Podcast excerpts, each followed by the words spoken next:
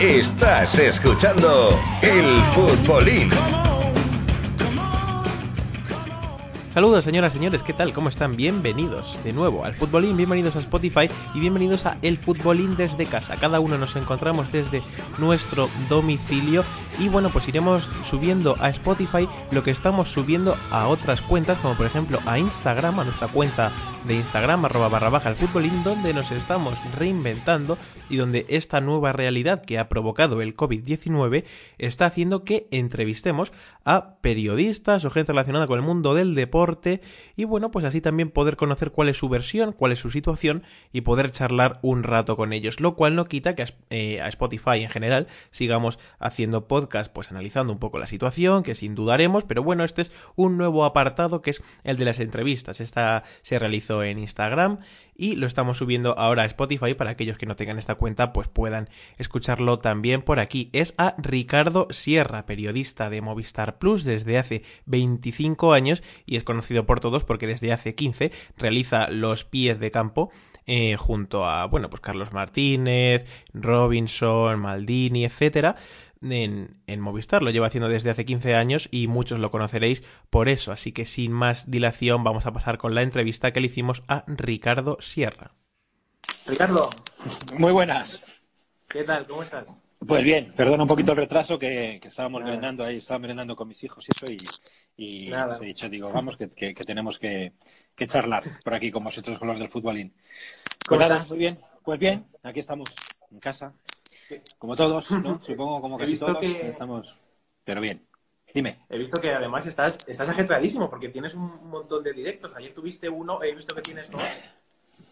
Esos, esos más, sí, y la verdad que ninguno lo, no, no lo suelo hacer en, mi cuenta porque, bueno, tampoco me llama, no, es que no me llame la atención, digo, si tampoco digo, bueno, tampoco tengo muchas cosas que contar, voy contando a veces un poco por ahí eh, lo que me piden, pero bueno, cuando, cuando me lo solicitan y eso me parece estupendo, me parece bien eh, charlar, digo, en algunos he hecho también en, la cuenta nuestra de Movistar Plus con algunos compañeros para ir contando cosillas y para ir charlando y para ir entreteniéndonos.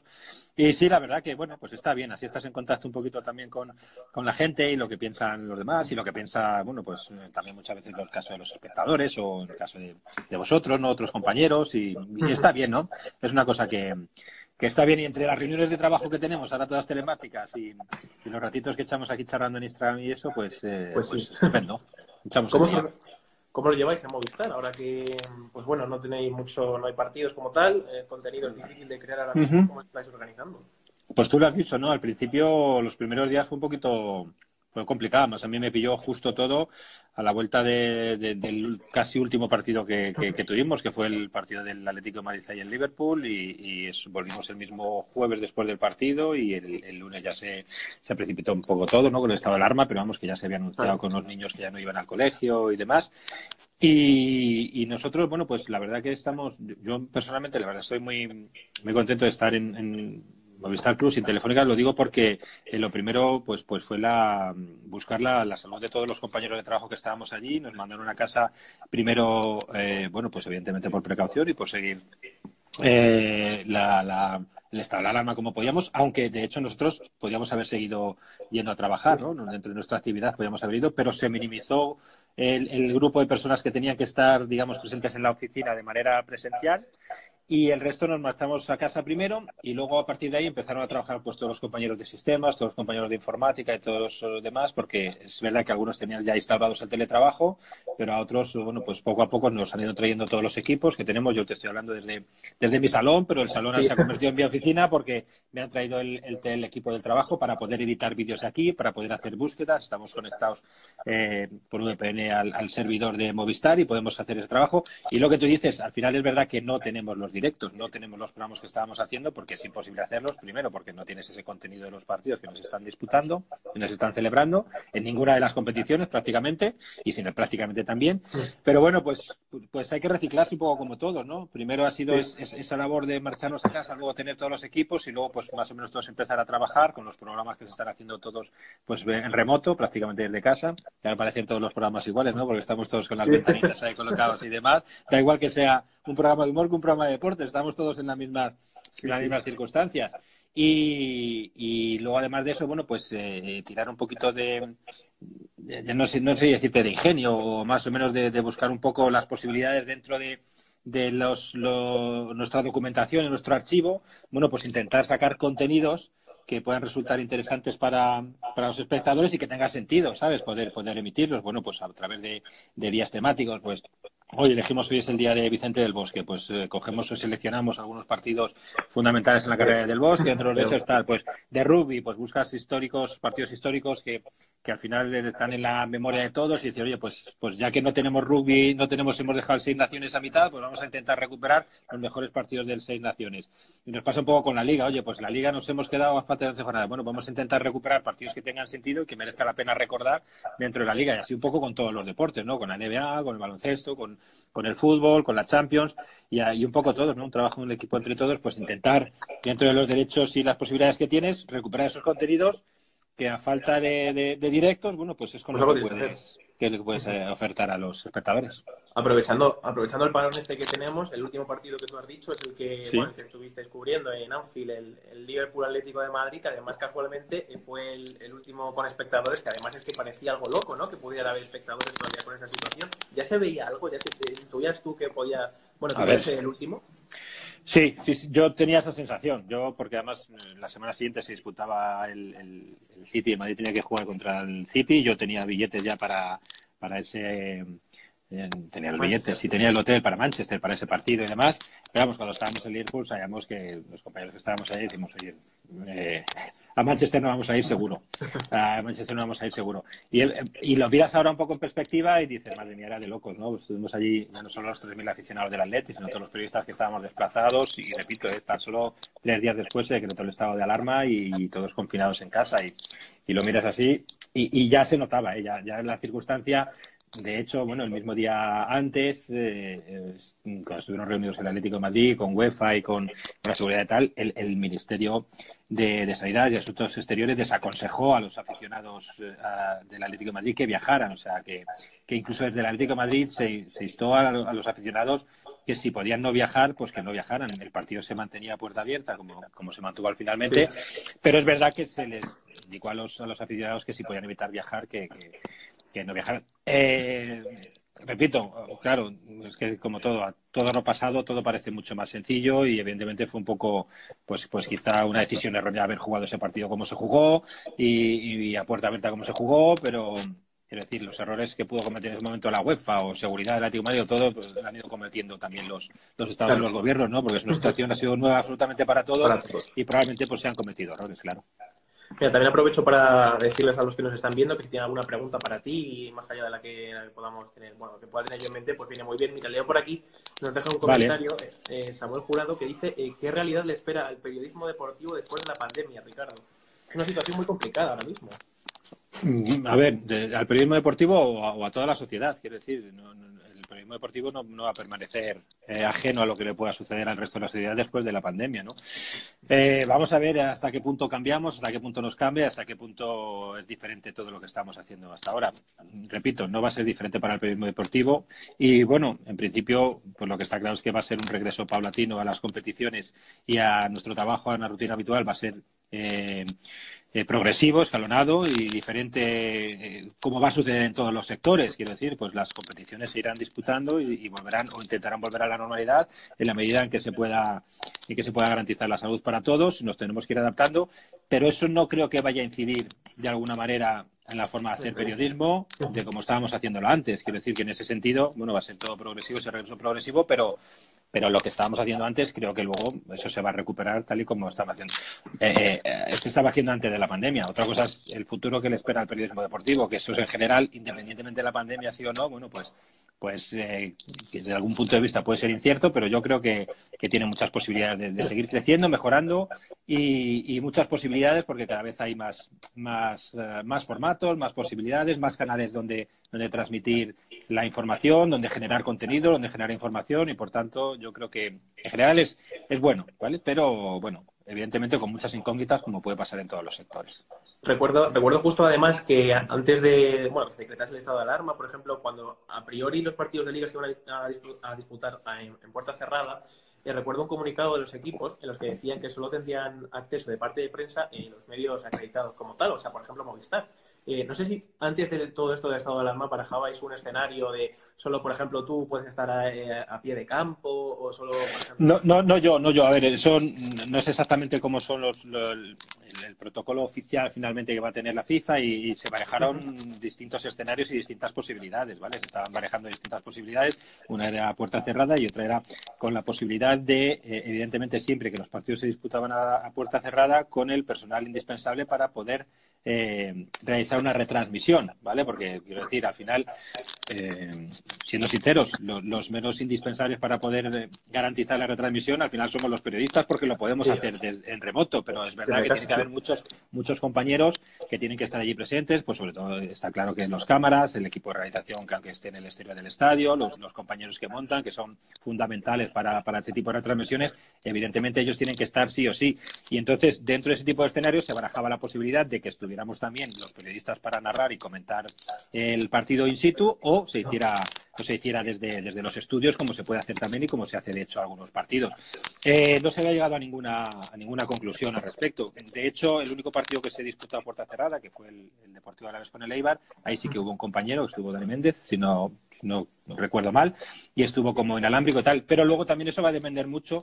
Si me lo preguntas para cómo va a volver y cómo va a ser, tampoco te puedo contestar, porque va a depender mucho también de ya ese protocolo de, que, que marque la liga, que estará definido también un poco por las directrices de, entiendo yo, el Ministerio de Sanidad y del Gobierno. Decir, oye, sí, se puede volver a puerta cerrada, pero el personal indispensable. ¿Y cuál es el personal indispensable? Pues pasará un poco como ha sucedido, por ejemplo, pues estos días que ha estado trabajando gente de los sectores eh, que no han estado que no han permitido trabajar los sectores que no eran indispensables. Bueno, pues ahí está a ver dónde marcas la línea, ¿no? Si somos importantes o no, o si, o si por precaución, oye, pues mira, es aconsejable que no vaya nada más que un periodista, uno, ninguno, eso, eso habrá que definirlo. Y jugando a, un poco a divino, porque claro, está, está claro que ahora mismo no lo Eso se me da fatal, ¿eh? jugar a divino se me da fatal, pero bueno. eh, está claro que ahora mismo no se sabe, esto es una cosa muy cambiante, es una situación muy cambiante. Eh, parece claro que con, público hasta muy lejos no va a pasar. Pero ¿tú piensas que se va a retomar la, competición o finalmente se va a aplicar ese plan que ya está estudiando la Federación y la Liga de establecer una clasificación? Eh, no tengo ni idea. Es que por eso digo, no, tengo ni idea, no, lo sé, no lo sé. Te hablo un poco más como deseo, pues como deseo, ojalá, ojalá pueda volver a la competición, pero yo no, no, no porque vuelva al fútbol, ¿sabes? No porque vuelva al fútbol, sino porque estaremos más cerca de conseguir la, normalidad y estaremos más cerca de, de, pasar todo este episodio y estaremos más, más cerca de superarlo, ¿no? Eso significará que si vuelve el fútbol es que, repito, estamos más cerca de la, de la normalidad. Eh, está claro que hay unos plazos y evidentemente si la liga no empieza antes del 20-27 de junio, pues va a ser muy difícil que se retomen las competiciones y va a suceder lo mismo con la Champions. Entonces, es que no sabemos lo que va a pasar. Estamos aquí pensando que, el 26 de abril se va a abrir un poquito la, situación, pero igual no. Igual tenemos que estar otras dos semanas más de esta la manera en la que estamos y, todos los regresos, todos los regresos de todas las actividades y, y el deporte, evidentemente, también está dentro de esas actividades, va a ser progresivo y va a ser paulatino. O sea que esto va tenemos que ir mentalizándonos que esto que esto nos ha cambiado no solo o sea que digamos que esta ha sido la, peor parte por, decirlo de una manera por, por el shock por, por, cómo está viviendo la sociedad cómo está afectando a nuestros mayores y cómo estamos viendo estas circunstancias pero luego el regreso tenemos que mentalizarnos también que va a ser eh, progresivo paulatino y que va a ser muy lento y que y que tenemos que seguir remando todos en la misma dirección para poder superarlo. Pues sí. Dejando a un lado bueno todo esto de confinamiento y jugando un poco a a ver qué va a pasar. Preguntan por aquí, eh, pone Dani Bernabé, eh, ¿cuál ha sido tu mejor experiencia como periodista? Bueno, se me ha olvidado decirlo, pero para quien no te conozca, que imagino que sea poca gente de aquí, eh, haces los pie de campo de, de Movistar y me llevado que desde los últimos 15 años.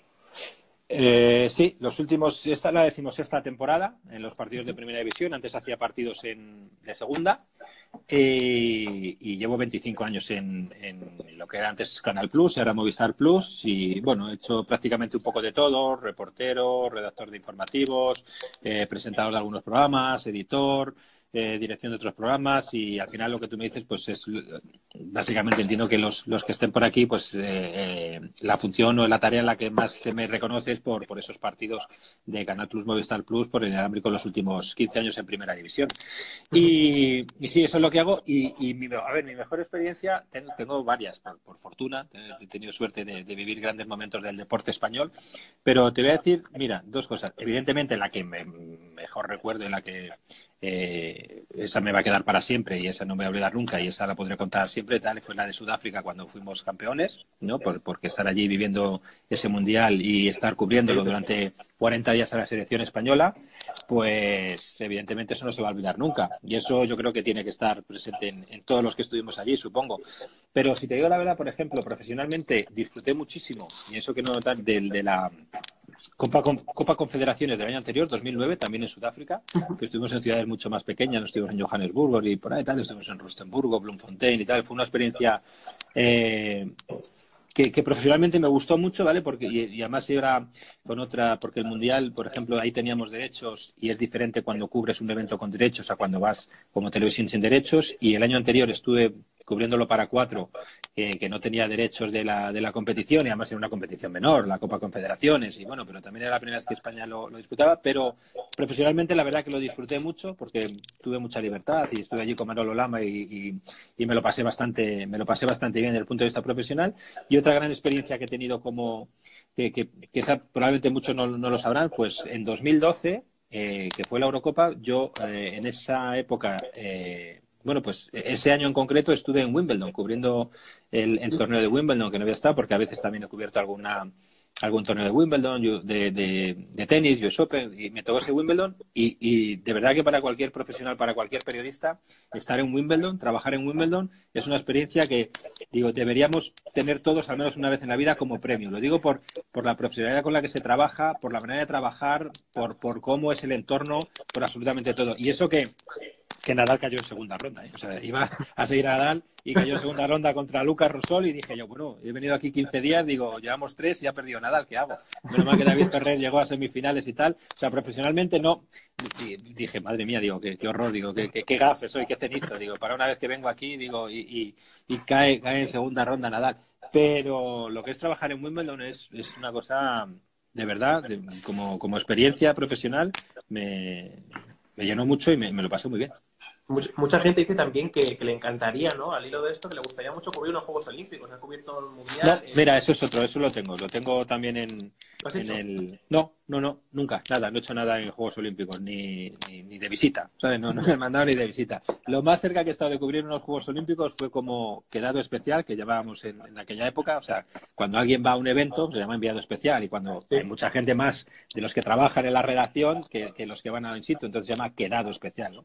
Y eso fue cuando entré en, Canal Plus en el 95, pues al año siguiente, en 96, compraron los derechos, compramos los derechos de algunas retransmisiones de algunos deportes de los Juegos de Atlanta y estuve narrando algunos deportes en, en Atlanta 96, pero, pero eso desde, desde Madrid. Y, estuve locutando y narrando algunos deportes minoritarios. Bueno, me tocó el béisbol, me tocó el softball y, alguna cosa más. Hice.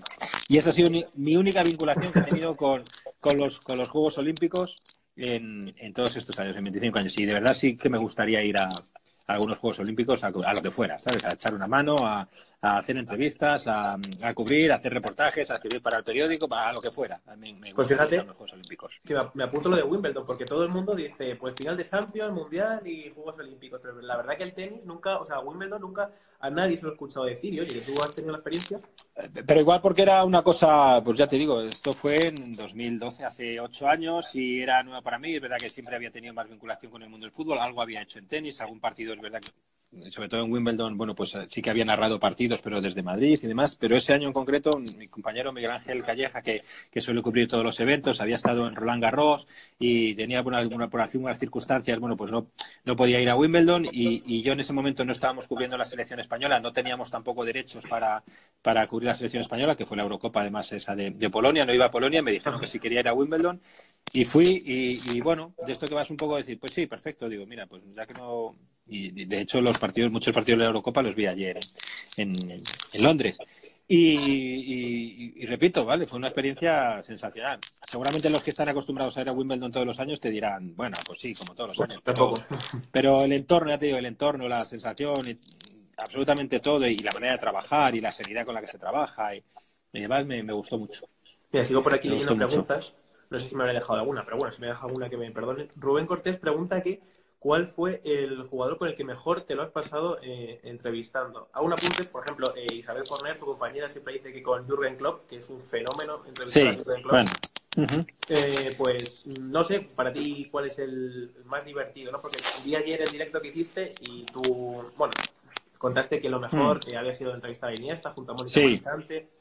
Pues el más divertido, ¿cuál dirías que a ver, Joaquín te... es una obviedad, ¿sabes? Te voy a decir Joaquín es una obviedad, pero, pero es verdad que, por ejemplo, hay, hay, hay futbolistas, no, sé si es divertido o no, pero me, impresionó mucho, por ejemplo, pues, por, y por decirte dos, dos así más recientes de, de estas últimas temporadas, por, porque al final también mi memoria es, frágil y así los tengo más, más recientes. Por ejemplo, me impresionó mucho la primera vez que entrevisté a Ter Stegen cuando me dijeron, cuando llevaba unos meses en el Barcelona, me dijeron, va a venir Ter Stegen. Digo, Ter Stegen, digo, bueno, en inglés. Dice, no, no, en español. Digo, pero yo alemán no sé. Me dijo, no, en español. Dice, sí, sí. Entonces empecé a hablar y me quedé alucinado. O sea, llevaba unos meses en España y hablaba sensacional. Y además tiene tiene su gracia a la hora, a la hora de hablar y cómo, cómo cuenta las cosas y, tiene un control y un dominio del idioma que además le permite, ¿sabes?, hacer, hacer con, ironía, ¿sabes? Incluso hablar con ironía y, y, me gusta cómo habla Ter Stegen y tiene su punto también a veces de,